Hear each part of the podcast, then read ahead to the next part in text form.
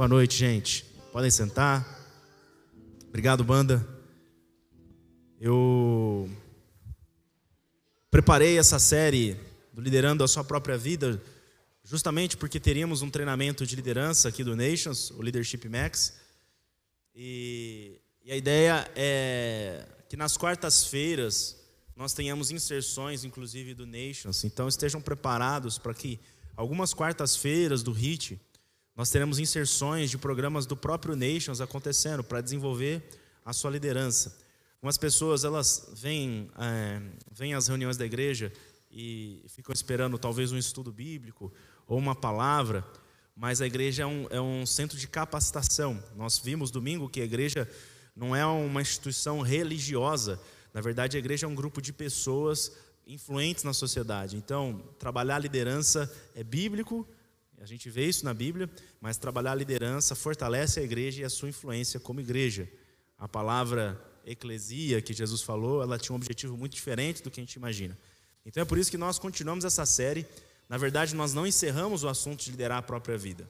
É muito difícil. Na primeira semana, a gente, a gente descobriu que nós não somos capazes de sermos bons líderes das nossas próprias vidas sozinhos. E é por isso que o Espírito Santo é derramado sobre nós. A Bíblia diz: encham-se do Espírito Santo, busquem a presença do Espírito Santo cantando hinos, é, salmos, é, é, cânticos espirituais. Então, quando você adora, é, você está tendo uma ação que vai além de um evento. Você está aqui hoje num evento. Qual é o evento? O HIT. Mas adoração é algo que você pode produzir. Você decide se você faz ou não. Então, no fio, ou quando você vem, decidir cantar ou não, ser cheio do Espírito Santo, é uma decisão nossa. Cabe a nós. O evento vai acontecer, o fuel, o, o, o HIT e as reuniões, mas participar da reunião, entregar a adoração é uma coisa que só você pode fazer. E é verdade que o Espírito Santo nos, nos conduzindo, cada vez mais nós temos desejo de adorar. O desejo de adorar vem do próprio Deus. E isso é maravilhoso. E é por isso que nós precisamos do Espírito Santo para liderar bem as nossas próprias vidas. A segunda coisa, nós precisamos da palavra de Deus. A terceira coisa que nós vimos é que nós precisamos uns dos outros, porque não somos capazes de subir no topo da montanha sozinho. Se você chegou naquele lugar mais alto sozinho, alguma coisa você fez de errado. É o que o John Maxwell diz. E ele diz que geralmente os líderes não habitam no topo. Não é um lugar para habitar. Os pontos altos da vida são, são bem interessantes, porque você chega e aí você descobre que tem um outro, só que para você chegar nesse outro você desce, você não fica parado ali. Então você constantemente sobe e desce e leva outras pessoas com você. É mais seguro, é mais prazeroso. Depois que você sobe uma vez no lugar, não tem tanta graça. Mas quando você leva alguém para ter o seu primeiro uau. Então a primeira vez que eu fui na praia, eu achei incrível. Eu lembro, eu tenho uma, eu tenho uma primeira lembrança da praia. Eu não lembro se é a primeira vez que eu fui à praia. Mas eu tenho uma lembrança incrível de achar o mar incrível, saí correndo, me joguei lá, ardeu todo o meu olho, porque eu falei, caramba, água, água, água ardida, né? Água ardida, mas eu lembro da praia. E é a primeira vez que eu fui é, numa praia, é, é, é foi provavelmente uma praia do litoral, é, do litoral de, de São Paulo. E aí, é, quando você vai a primeira vez para a praia, é legal, depois a segunda, depois começa a virar algo que você faz, muitas vezes fica rotineiro. Mas quando você leva alguém a primeira vez para a praia, quando eu levei o João, meu filho, a primeira vez para a praia, foi maravilhoso, foi outra experiência. E ele curtindo a areia, ele curtindo o mar, e ele adorando aquela experiência. Então, liderança é, é, tem muito a ver com isso. Talvez você já alcançou um lugar, eu falei isso numa das semanas, é, talvez eu já, alcanço, eu já alcanço um lugar na prateleira que a única coisa que eu preciso fazer é descer o pote, para que outras pessoas possam alcançar aquilo também. Então são essas três coisas que nós falamos sobre melhorar nossa liderança, melhorar nossa autoliderança. E eu queria falar com vocês hoje assim, é, sobre um tema que é a motivação. O tema de motivação é bíblico. Eu quero que vocês leiam comigo o versículo de hoje. Ele está em Provérbios, tá? E ele fala sobre motivação. Nós vamos ler só dois textos. Então, Provérbios 4, 23 diz assim: Sobretudo que se deve guardar, guarda o coração, porque dele procedem as fontes da vida. Quando a gente fala de coração, cor, é o centro, né? Ação, o centro das nossas ações, a nossa motivação. Nós devemos guardar porque é ali que reside o motivo das nossas vidas, o motivo que nos leva a viver, nos leva a acordar todos os dias, nos leva a estar aqui. E nós podemos ser pessoas motivadas e podemos ser pessoas desmotivadas. E o fato de nós sermos motivados não necessariamente é uma boa coisa, porque nós podemos ser motivados pelas razões erradas. Então o que a Bíblia está dizendo é que o centro da nossa vida, o que dirige a nossa vida, os nossos motivos, tem que ser bons, eles têm que ser guardados, eles têm que ser vigiados, porque isso é fonte. Então, fonte é de onde procede, para onde vai. Então, a motivação, o seu coração mostra para onde você vai. O porquê você está fazendo as coisas. Por que, que eu quero comprar um iate? Não, porque eu preciso realmente me deslocar. Não, porque eu quero me aparecer para as pessoas. Eu tenho um problema de identidade. Eu preciso comprar roupas compulsivamente. Eu preciso me provar com uma marca. Eu preciso, eu preciso fazer as coisas porque os outros. A minha motivação, então, ela é uma motivação externa. O meu coração, o meu tesouro está em outro lugar. O meu tesouro não está em Deus. O meu tesouro não está no reino. O meu tesouro está em outro lugar. Então é por isso que a gente tem que tomar cuidado aonde está o nosso coração, onde o nosso tesouro também está guardado, porque o nosso coração vai junto, vai junto, e as nossas motivações são dirigidas dessa forma. Então, a Bíblia nos mostra que nós devemos ser pessoas bem motivadas, que tomam cuidado com seus motivos. E essa é a raiz da palavra coração. E existem pessoas bem difíceis de liderar. Eu não sei se vocês já tiveram que liderar alguém, e quando eu falo liderar alguém, eu quero quebrar na sua mente a questão cargo, posição. Então, se você é, tem filhos, se você já esteve num trabalho, se você tem pais, se você tem irmãos, se você vem à igreja em algum momento, se você trabalha como um voluntário, se você faz qualquer tipo de trabalho na sociedade, você já teve que liderar alguém, influenciar alguém. E existem pessoas muito difíceis de liderar. E quais são as pessoas, ou quem é a pessoa mais difícil que você já teve que liderar? Se eu tivesse que fazer essa pergunta, eu quero que você pense hoje. Olha, eu, quem é a pessoa mais difícil que eu já tive que liderar na minha vida? Quando perguntaram isso para o John Maxwell, ele falou assim: a pessoa mais difícil que eu tive que liderar na minha vida sou eu mesmo. É a pessoa mais difícil, eu. E durante a minha trajetória eu cometi alguns deslizes, que me permitiram ver que, enquanto eu culpava outras pessoas ou direcionava essa dificuldade para os outros, os problemas não se resolviam. Então, a pessoa mais difícil da nossa vida sempre vai ser nós mesmos. E é por isso que a autoliderança, a automotivação é tão difícil, mas ela é tão necessária. Pensa num grande líder. Pense em Davi. Davi, um grande líder. Ele teve problemas com a autoliderança? Teve problemas com a autoliderança. Pense em Elias, um grande profeta. O maior desafio de Jesus não foi com as pessoas externas, mas com as questões internas dele ali no Calvário. Pai, eu não quero isso. Afasta de mim esse cálice. Então Jesus também passou por questões internas. Todo grande líder vai ter um grande desafio em se autoliderar.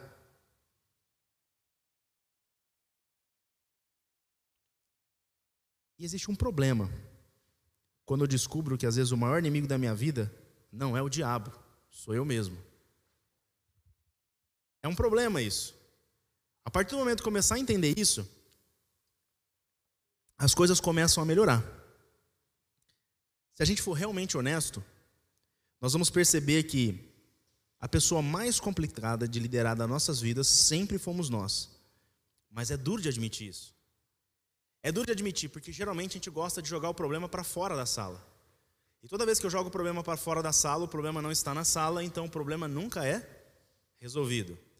Toda vez que o problema foi uma área que faltou, alguém que não fez o combinado, mas eu falei, mas eles não me ouvem. A gente sempre coloca o problema fora da sala e ele não pode ser resolvido. Então, o primeiro passo para a gente melhorar a liderança é começar a trazer o problema para dentro da sala, assumindo a nossa responsabilidade. Eu gosto de falar responsabilidade ao invés de culpa, porque muitas vezes é a palavra culpa que faz a gente correr, porque a gente não quer ser o culpado. Mas no relacionamento com Deus não é sobre quem é culpado, é sobre responsabilidade. Toda culpa já foi lançada na cruz, nós somos perdoados. Então Deus não está em busca de culpados, mas de filhos maduros que assumem suas responsabilidades. Então troque a palavra, não foi culpa minha. Se você fala isso, talvez alguma coisa precise ser trabalhada no seu coração. Não foi culpa, mas não foi culpa minha. Mas não foi culpa minha. Tem uma pessoa que eu gosto muito que sempre falava isso, cara, não foi culpa minha. Eu falei, para de falar, ninguém está falando que foi sua culpa. E é uma acusação interna, uma dificuldade que às vezes as pessoas têm, não foi culpa minha. Isso revela falta de maturidade ainda. Então nós temos que admitir. E ainda que a gente culpe os outros, a concorrência, por exemplo, na sua empresa, em geral, nós perdemos para nós mesmos. Os fracassos que nós temos é porque nós mesmos nos desclassificamos. Porque nós mesmos nos tornamos um obstáculo para a nossa vida. Quando Deus nos chamou para sermos pontes, casas, ao invés de pedras de obstáculo. Eu gosto muito de um desenho. Quem é das, da minha idade, mais ou menos, para cima, talvez vai lembrar. Tinha um desenho, existe esse desenho ainda, mas não deve passar. Só naqueles canais de tipo Futura, sei lá, esses canais que passa desenho antigo. Chamava A Corrida Maluca. A Corrida Maluca, é, tem, hoje tem tudo no, no, YouTube. A Corrida Maluca era um desenho assim, tinham vários personagens engraçados, a Penélope Charmosa, né? E eu esqueci o nome dos, dos outros personagens. Eu lembro da Penélope Charmosa e lembro do Dick Vigarista. Porque o, Dick Vigarista sempre aparecia em todos os episódios. E o Dick Vigarista ele tinha um carro é, que andava ele e o Muttley, que era o cachorrinho dele que ria. E é engraçado porque o Dick Vigarista, o lance dele era mais ou menos a forma como eu brinco no Uno. No Uno, quando você joga comigo, o meu objetivo nunca é ganhar. É só atrapalhar. Tá? Então, se você jogar Uno comigo, lembra que o Vitor que joga Uno é uma pessoa, tá? E o Vitor, ser humano, é outra, tá? Não me responsabilizo pelos meus atos. Só que isso está muito claro para mim, eu estou fazendo essa brincadeira. Mas na corrida maluca, o Dig Vigarista ele queria ganhar. O Dig Vigarista ele tinha vontade de ganhar, ele sempre queria ganhar. Só que o que acontecia? A lógica do Dig Vigarista era mais ou menos assim: para eu poder ganhar, eu preciso trapacear. Eu, porque quem me impede de ganhar são os outros competidores, é a concorrência. Então eu vou fazer de tudo, porque a culpa de eu não ter ganhado até hoje é deles. E muitas vezes era engraçado que o vigarista tinha passado todo mundo e ele se escondia atrás de uma pedra para fazer uma armadilha, sendo que ele só precisava continuar a corrida. Então é mais ou menos assim a conversa dele, Mutley, agora que a gente está ganhando, o que nós vamos fazer? Para a gente continuar ganhando, vamos esconder atrás dessa pedra e tentar quebrar o carro de todo mundo. É isso que a gente faz quando a gente começa a colocar a culpa nos outros, quando a gente começa a terceirizar a responsabilidade. Então, nossas motivações precisam estar muito ajustadas. E nós precisamos entender que é muito difícil liderar nós mesmos. Mas admitir é o primeiro passo. Então, fala para os outros lados: admitir é o primeiro passo. Tá vendo? Vocês não são as piores pessoas da terra, nem eu, tá? Vocês não são um dig vigarista. A boa notícia é que é essa habilidade você consegue adquirir, tá? E você pode melhorar a partir de hoje. Então, sua equipe não faz o que você pede. Posso te dar uma pista? Provavelmente a responsabilidade disso transformar é sua. Os seus filhos não te ouvem, então provavelmente existe algo na sua linguagem que precisa ser ajustado. Você não conseguiu uma promoção. Como é que o fulano conseguiu?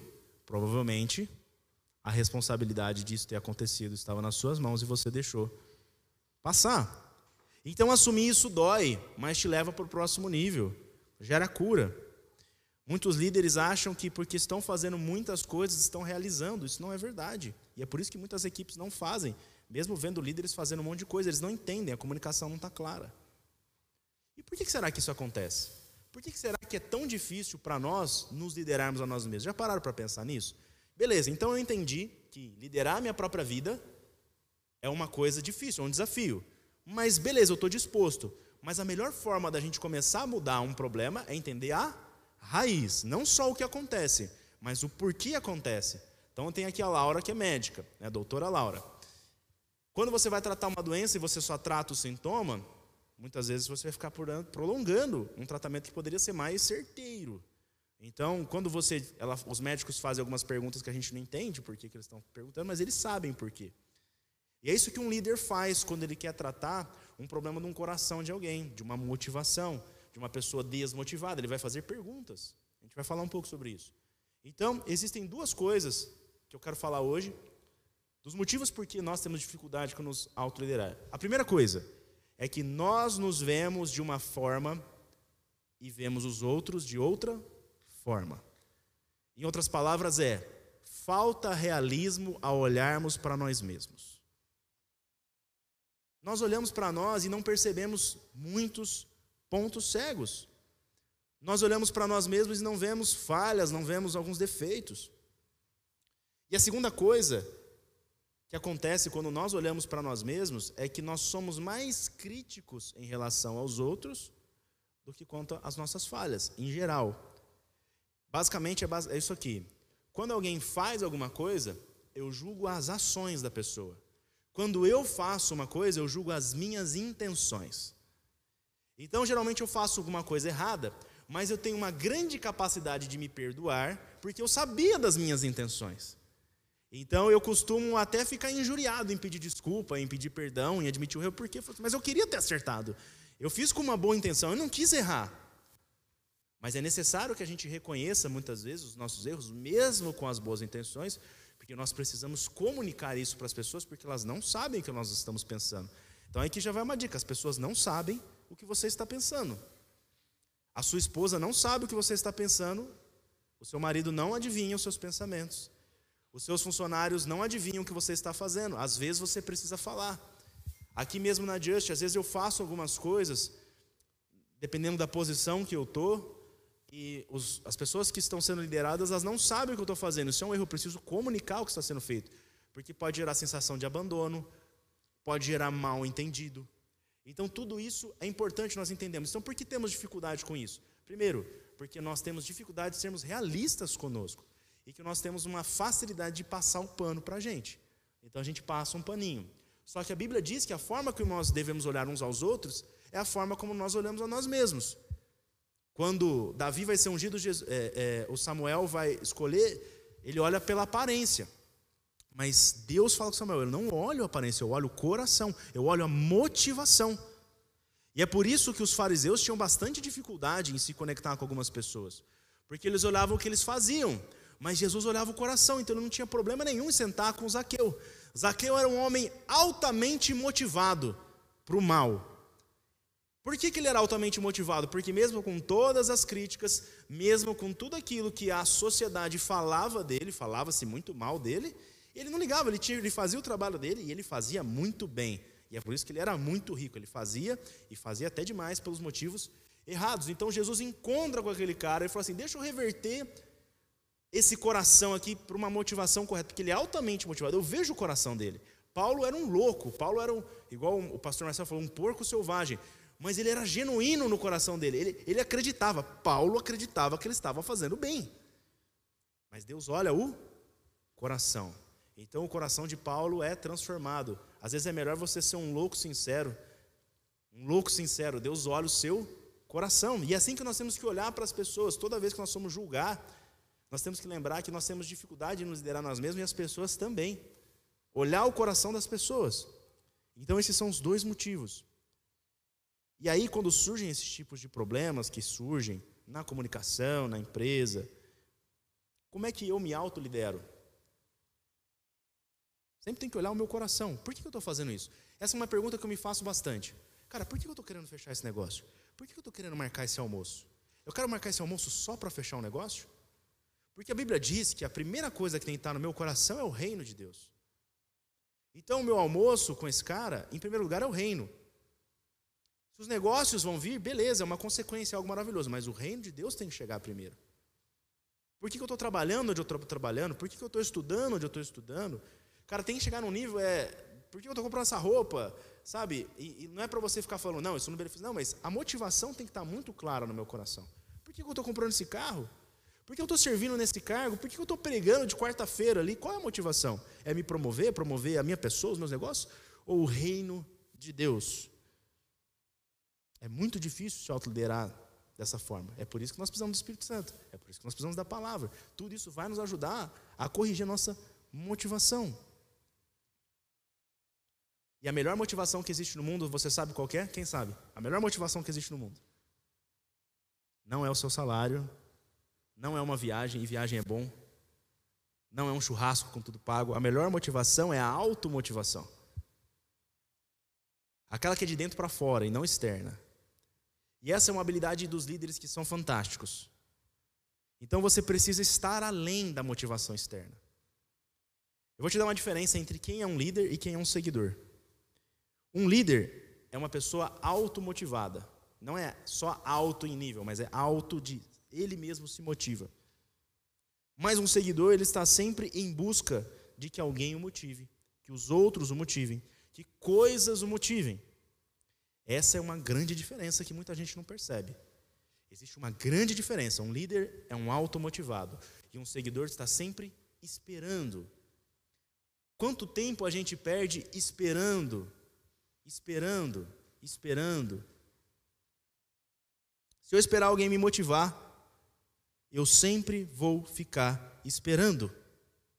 Se eu esperar ter ânimo, me atingir como um raio, pum, quando o ânimo me atingir como um raio, eu vou fazer. Sabe, vou te dar uma notícia, sabe o que vai acontecer? Você vai ficar esperando. A pessoa certa, o lugar certo, o tempo certo, as razões certas, os propósitos certos para enxergar uma oportunidade. Deixa eu te falar, você vai perder muito tempo esperando. Quando você faz isso, você está dando o controle da sua vida para outras coisas, pessoas, situações. Sabe quem fica esperando o tempo todo? É o meu filho, João. Ele não decide nada. Ele fica esperando. A não ser quando ele quer alguma coisa muito, aí ele grita. Então, qual o tipo de indivíduo que eu quero ser? Eu quero ser um indivíduo automotivado, um líder ou um seguidor? E sabe, deixa eu te falar, quando você é uma pessoa automotivada, você provavelmente vai atrair outras pessoas automotivadas. É dessas pessoas que você tem que se cercar. Sabe, tem um cara na Bíblia que é, é impressionante a história da vida dele. Quando o povo é chamado do Egito para sair e passar pelo Mar Vermelho e conquistar a terra de Canaã, depois de Moisés, só tem duas pessoas realmente automotivadas. Nem Arão era automotivado. Na primeira pressão já fez um bezerrão de ouro lá. Mas tinham dois jovens, Josué e Caleb. Esses caras resistiram a tudo. Despojaram os egípcios, passaram pelo Mar Vermelho, enfrentaram os desafios do deserto, os perigos, mas sempre automotivados. Quando eles vão ver a terra, os únicos espias motivados são os dois, diante de inúmeros outros que foram ver a terra. Eles eram minoria, mas isso não importava para eles. Eles olharam a terra, viram os gigantes e falaram assim: Cara, nós vamos destruir eles. Está na mão, Deus falou. Se Deus falou, então é verdade. É igual, está na internet, é verdade, não é? Para o cristão devia ser assim: está na Bíblia, é verdade. Se Deus falou, é. Deus responde a oração, então está na Bíblia, é verdade. Eu estou automotivado. E Caleb, depois de 80 anos, já tinha conquistado tudo, já tinha conquistado a terra. Ele falou assim: tinha uma promessa para mim lá atrás. Deus tinha me prometido. Então, é, é, eu, eu quero o meu monte. Eu quero o meu monte de Hebron. Me dá o meu monte. Ele chega para Josué e fala: Cara, eu quero o meu monte. Ele não estava preocupado em ser o número um. Josué era o number one liderando o povo. Ele era talvez o number, number two. Ele não estava preocupado com isso.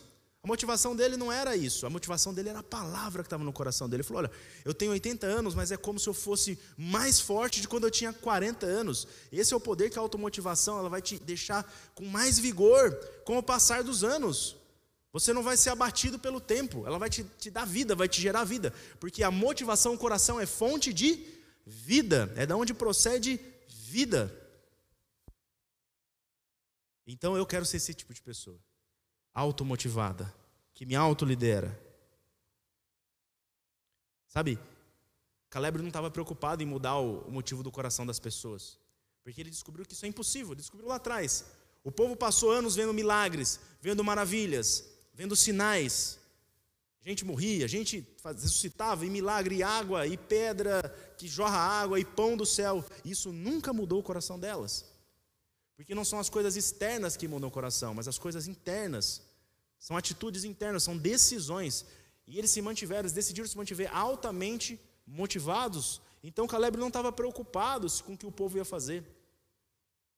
Ele sabia que mudar o motivo das pessoas no coração é muito difícil. E é por isso que Josué e Caleb que foram promovidos. Então, na vida, nós temos que nos conectar com pessoas automotivadas, promover pessoas automotivadas, ao invés de motivar pessoas promovidas, pessoas impostos. Isso não importa muito. E vou te falar que quando você encontrar alguém motivado, faz um favor. Se você estiver desmotivado, não desmotiva ela. O seu único trabalho quando você encontrar alguém motivado e você precisar lidar a ela é só não desmotivar. É só não desmotivar. Deixa a pessoa continuar motivada. Então, o que nós temos que entender é que existem coisas trancadas nos nossos corações que às vezes nos impedem de estar motivados. E essas são as coisas que estão trancadas nos corações das outras pessoas.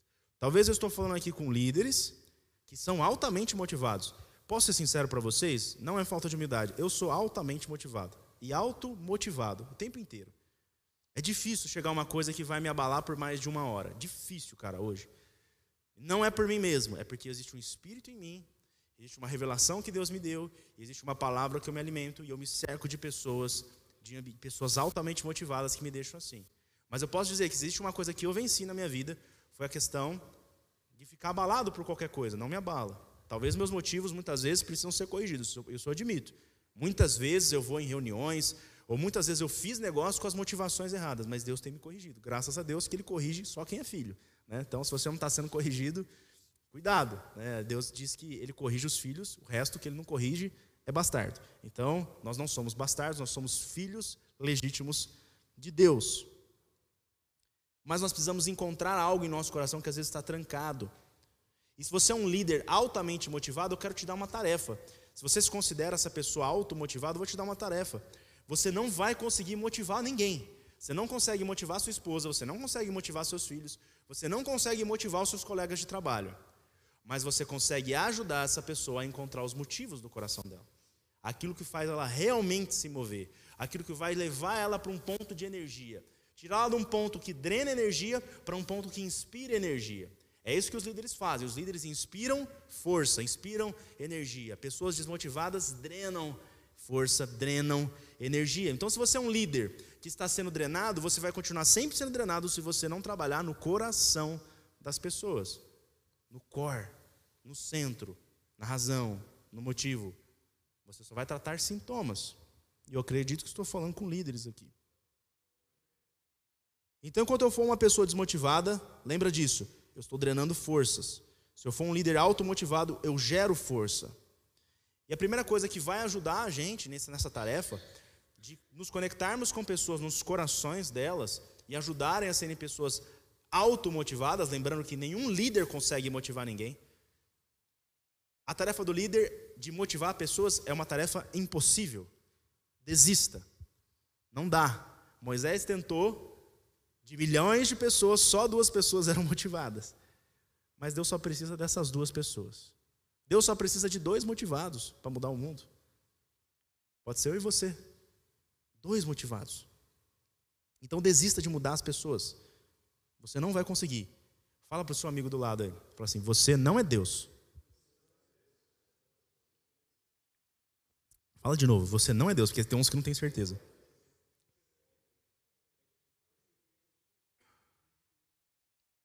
Você precisa ser um canal. Fala, o líder é um canal. O líder é um canal. Fala, um canal. Toda a motivação que você precisa hoje, Deus já colocou no seu coração. Está dentro do seu coração. Todos os motivos mais importantes. Então existe algo que precisa ser destrancado. Enquanto eu for uma pessoa desmotivada, eu vou drenar. Cuidado com isso. Então, o primeiro caminho para te ajudar nisso são quatro P's. Fica fácil de guardar, né? Eu adoro esses negocinhos, os 4 P's, os 4 D's. Não é uma fórmula, tá, gente? Pode, pode ter mais coisas, mas é só para ajudar vocês a memorizar, tá bom? Então, o primeiro P é perspectiva. Anota aí. Se você estiver anotando, anota. Perspectiva. Já que nós temos dificuldade de nos enxergarmos, nós também temos que fazer a pergunta: é como é que será que essa pessoa está enxergando as coisas? Eu preciso criar um canal não com a razão das pessoas. Você precisa criar um canal com as emoções das pessoas. Sabe, quando você cria um canal com as emoções da pessoa, você consegue vender qualquer coisa, tanto para o bem quanto para o mal. Mas nós somos do bem, tá bom? Não deixe o seu lado, né, aquele ficar assim, né, né, aquele bichinho ali. Não deixa. Sabe, às vezes a gente quer dar motivos, às vezes, para as pessoas que não, que não fazem sentido para elas, porque elas não enxergam da mesma forma que a gente. É a mesma coisa quando o João chora. O João chora lá em casa, e eu falo assim, mas filho, eu pago as contas, eu faço tudo por você. Sabe como que ele ouve? Tipo, blá blá blá, blá blá blá, blá blá blá, blá blá blá. Não faz sentido para ele, ele é uma criança. Não comunico ao coração dele. Então eu tenho que ter perspectiva. Como é que o João se sente amado? Como é que o João se sente motivado, meu filho motivado? Não adianta eu falar que eu pago. Ele vai ser grato quando ele estiver pagando a conta de alguém, daqui 30 anos. Mas até lá, a perspectiva dele não é a mesma que a minha. E é por isso que os nossos pais falam: um dia você vai me entender. Sim, porque as perspectivas são diferentes. E no momento que você chegar na perspectiva do seu pai, você vai ser grato. Antes disso, você vai ser um ingrato. Filho é ingrato mesmo. E a gente é ingrato com Deus, porque a gente não tem a perspectiva de Deus, a gente acha que Deus está falhando com a gente.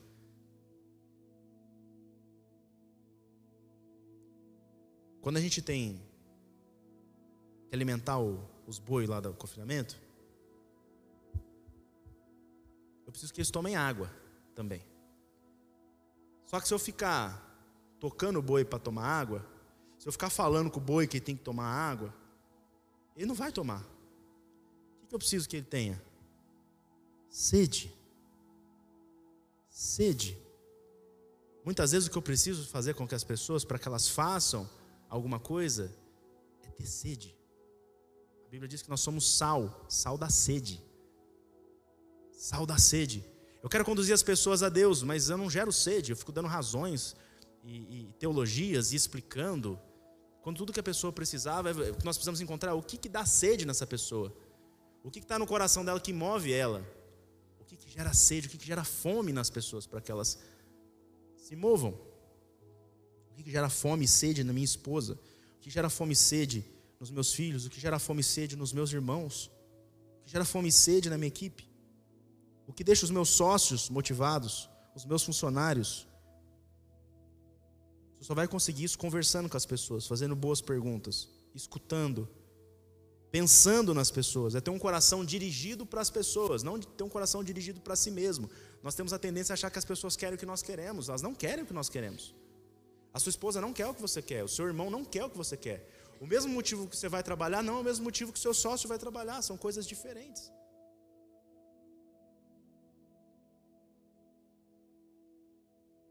Isso mostra o coração de um líder e o coração de um seguidor.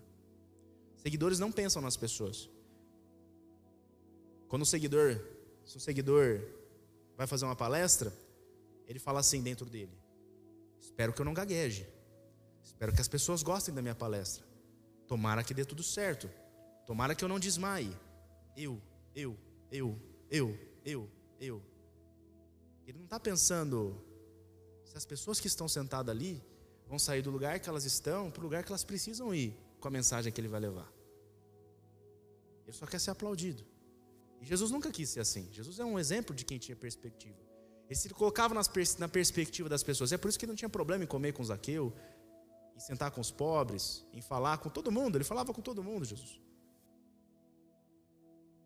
Coração dirigido para as pessoas. Quando o líder ele é automotivado, ele não precisa de aprovações externas. Então, ele pode pensar: o que eu vou fazer que vai ajudar essa pessoa a se mover do lugar onde ela está para o lugar onde ela precisa ir? Segundo P, percepção. Eu preciso perceber o momento. Me coloco na perspectiva e depois eu preciso de percepção. Talvez o que motivava meu filho com dois anos de idade não é o que vai motivar ele com quatro. E o que motivava ele com quatro não é mais o que motiva ele com seis. E o que motivava ele com seis não é o que motiva ele agora no colégio. Aquilo que eu fiz ontem motivou meu time. Aliás, estou me contradizendo aqui. A verdade é que a gente não pode motivar as pessoas, mas aquilo que dava sede nele, que ele tinha vontade, não é mais a mesma coisa. Então nós temos que pensar que aquilo que funcionou ontem pode ser que não funcione hoje, porque as pessoas mudam, as necessidades mudam, os momentos mudam.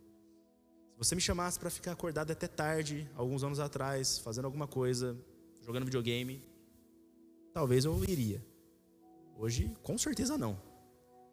Porque hoje eu acho uma perda de tempo.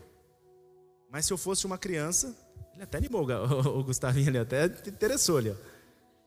Quê? Ficar jogando até a madrugada? Até os meus olhos não aguentarem mais? Vou pôr um durex? Seria a proposta ideal. Isso me motivava quando eu era adolescente. Eu tinha líderes de adolescente que entendiam isso, o Fábio e a Camila. E eles foram muito importantes na minha vida. Então eles me levavam para a casa deles, botavam uns 20 adolescentes dentro da casa deles. Era um apartamento de, acho que de um ou dois quartos, dois quartos. E a gente dormia por toda parte, na cozinha, e a gente acabava com a dispensa deles. Coitados começo de casamento, ganhando o salário mínimo cada um. Mas o coração deles não estava nisso, o coração deles estava na gente. Isso ajudou a nos formar. E eu lembro, eu não tinha videogame. É, ah, não, eu tinha sim, mas eu não tinha um videogame mais novo. Eu tinha um, eu tinha um Nintendo 64. E ele tinha um PlayStation 2 na época, que era o mais novo da época. Então ficava eu, Luan e os meus amigos varando a noite. Aquilo me motivava. Mas hoje não me motiva mais. Quando eu casei, meu videogame ficou na casa dos meus pais. A gente tem videogame no escritório, a gente nunca joga. Tá lá parado. É só é legal de ter, porque os motivos mudam. Isso é percepção. O terceiro P, persistência. Sabe a diferença de quem realizou alguma coisa e de quem não realizou nada? Persistência. Às vezes a gente estava tão perto, tão perto, tão perto, e por conta de uma desistência, não realizamos. Então persista. E para a gente encerrar no tempo, persuasão. A palavra persuasão, ela na origem dela do grego significa verdade e doçura. Então é conduzir as pessoas na verdade de uma maneira gentil. Então se eu sou um líder, se eu estou no momento da minha vida hoje, que eu estou bem tranquilo quanto à automotivação, o que eu preciso fazer para ajudar as pessoas a destravarem os corações delas é perspectiva percepção, persistência e persuasão. Quando eu vejo isso, eu vejo Jesus todo momento fazendo isso com os discípulos, com a mulher no poço, se colocando na perspectiva dela, dando um exemplo que ela entendia, contando as histórias de um semeador, de um pescador, de uma festa, de um banquete. Amém?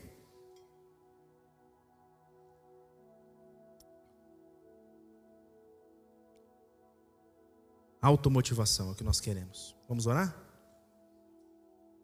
Pai, te agradecemos porque a tua palavra para nós hoje é boa. Nós podemos olhar para nós mesmos e ver que o Senhor está fazendo alguma coisa, o Senhor tem feito algo. Nós podemos olhar para trás e ver, e ver que não somos mais quem nós éramos. O Senhor tem feito algo, o Senhor tem feito algo através das ministrações, o Senhor tem feito algo através das oportunidades, o Senhor tem feito algo através das dificuldades. O Senhor tem feito algo através dos problemas, mas o que tua palavra diz é que no mundo tereis aflições, mas tem de bom ânimo. Eu venci o mundo, tem uma boa motivação, é uma questão de ânimo. As dificuldades vêm para todos, os problemas batem em todas as casas. O que muda é a motivação, o coração, o centro, o alicerce. No mundo tereis aflições, mas tende bom ânimo, eu venci o mundo. É uma questão de ânimo, é uma questão do nosso coração, ânima, alma, de quem somos, das nossas emoções, dos nossos pensamentos, daquilo que pensamos. E é uma postura que nós podemos decidir tomar ou não, Deus. Nós queremos ser como Caleb. Nós queremos chegar até o fim da vida altamente motivados. Porque o que nos motiva é o teu reino que é inabalável, que é infinito, que é poderoso. É o teu espírito em nós que nos dá razões todos os dias, que nos dá fome, que nos dá sede diariamente. Deus derrama sobre cada um aqui, sobre quem está assistindo hoje, sobre quem assistir depois, um espírito de um verdadeiro líder. Que deixemos de ser seguidores apenas, Senhor. Pessoas que esperam alguém, algo, a economia, o governo, a política, um presidente, as coisas melhorarem, o cenário ideal e perfeito. Não. O que nós precisamos é de atitude. O nosso país se transforma se houverem líderes de atitude que não se abalam com qualquer notícia, que não se abalam nos primeiros desafios. Pessoas que têm persistência, que têm perspectiva, que têm a verdadeira persuasão na verdade e na doçura, que sabem conduzir com doçura as pessoas em seus corações. Um bom líder é um canal. Todo grande líder é um canal, Deus. É isso que nós queremos ser. Então afasta-nos, Deus, das coisas que nós dizemos a nós mesmos, das mentiras que contamos a nós mesmos, dos empecilhos que causamos a nós mesmos. Que nós possamos admitir a nossa responsabilidade, Deus. E seguir em frente. Move on. Deixando as coisas que nos atrapalham para trás.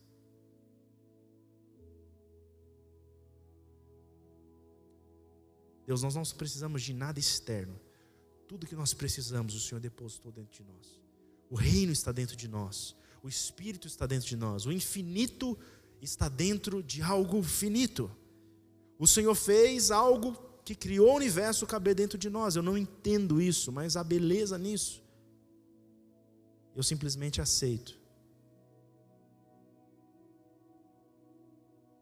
Senhor, nós não pedimos que o Senhor nos livre das dificuldades. Nós te pedimos, faça-nos mais fortes, faça-nos mais firmes, faça-nos mais ousados, dá-nos a tua perspectiva, Senhor,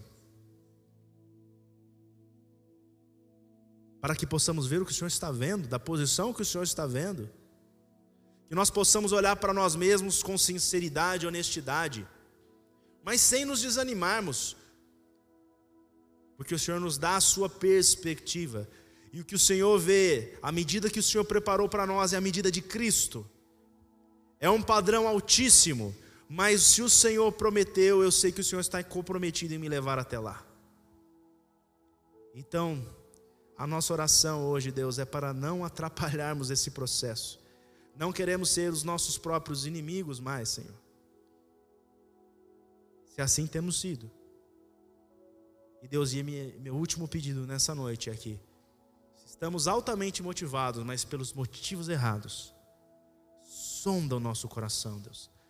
Vê se há algum caminho mal e nos corrige, Deus.